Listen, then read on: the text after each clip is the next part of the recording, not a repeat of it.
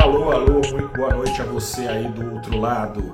Eu sou o repórter Gustavo Ferreira do ValorInvest.com. Começa agora o seu saldo deste dia 16 de novembro de 2022. Venho avisar que as discussões sobre o anteprojeto da PEC da transição, antes de ser apresentado nessa noite, as discussões aguçaram as inseguranças sobre o cenário fiscal brasileiro nos próximos anos e nessas condições valeu aos investidores a máxima de que prudência e dinheiro no bolso não fazem mal a ninguém. Não fazem mal também para quem depende do Bolsa Família, mas isso é outra história.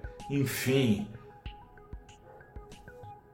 a segurança da renda fixa falou mais alto, ganhou atratividade hoje. O Ibovespa voltou do feriado com 84 das 92 ações no vermelho, principal índice da bolsa, mergulhou hoje 2,6% seguinte.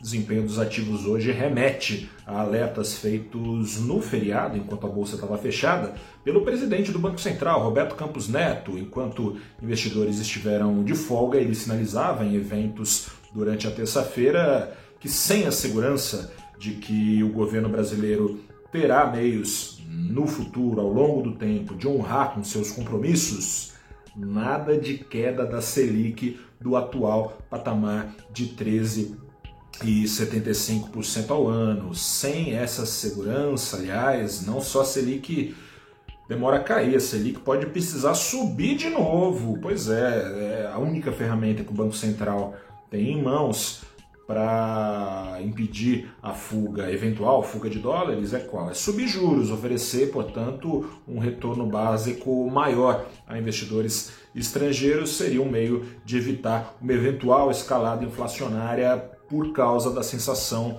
eventual de risco fiscal no Brasil. Por falar nisso, hoje o dólar em fuga subiu 1,5% aos R$ 5,38. Investidores operaram é, sob expectativa do texto da PEC de transição, inicial pelo menos, ser apresentado, trazendo novos gastos para 2023, acima dos já previstos no orçamento, da ordem de 175 bilhões em 2023. Mais preocupante que esse gasto é o pedido de licença para gastar por fora do teto de gastos com o Bolsa Família, que o texto prevê sem prazo estipulado para essa licença para gastar. Se aprovado nesses moldes, ficaria, ficaria valendo, portanto, todo sempre para transferências de renda, Bolsa Família, ou seja, Brasil, ou seja lá outro nome que venha ter.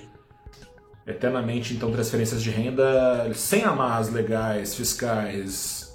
Importante dizer, no entanto, no fim das contas, que no fim das contas aí, nem tanto ao mar, nem tanto à terra. O governo eleito estaria fazendo uma aposta alta para no Congresso ser estipulado um prazo, prazo que seria até 2026. Isso foi conversado ontem no Egito, onde está o presidente Lula, com o presidente do Senado, Rodrigo Pacheco. Ainda assim, com esse prazo estipulado, se mantém dúvidas importantes não se sabe quais seriam os valores das transferências de renda nos próximos anos, nem qual seria a regra fiscal vigente no Brasil.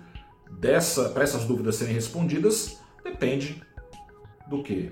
De saber quem vai ser o ministro da Fazenda. Não se sabe qual será o ministro da Fazenda. Será Haddad, será Meirelles, será Pessoarida, será Rui Costa, será Wellington Dias, será Lara Rezende, será Nelson Barbosa, será Será quem? Será que será do Ministério da Fazenda? Não se sabe. Como esse nome segue em aberto, Lula ainda, mesmo com esse texto apresentado, Lula da PEC da transição, Lula ainda está longe de devolver investidores credibilidade e previsibilidade que foram perdidas nas contas públicas sob Bolsonaro, que Lula prometeu devolver e o mercado segue à espera.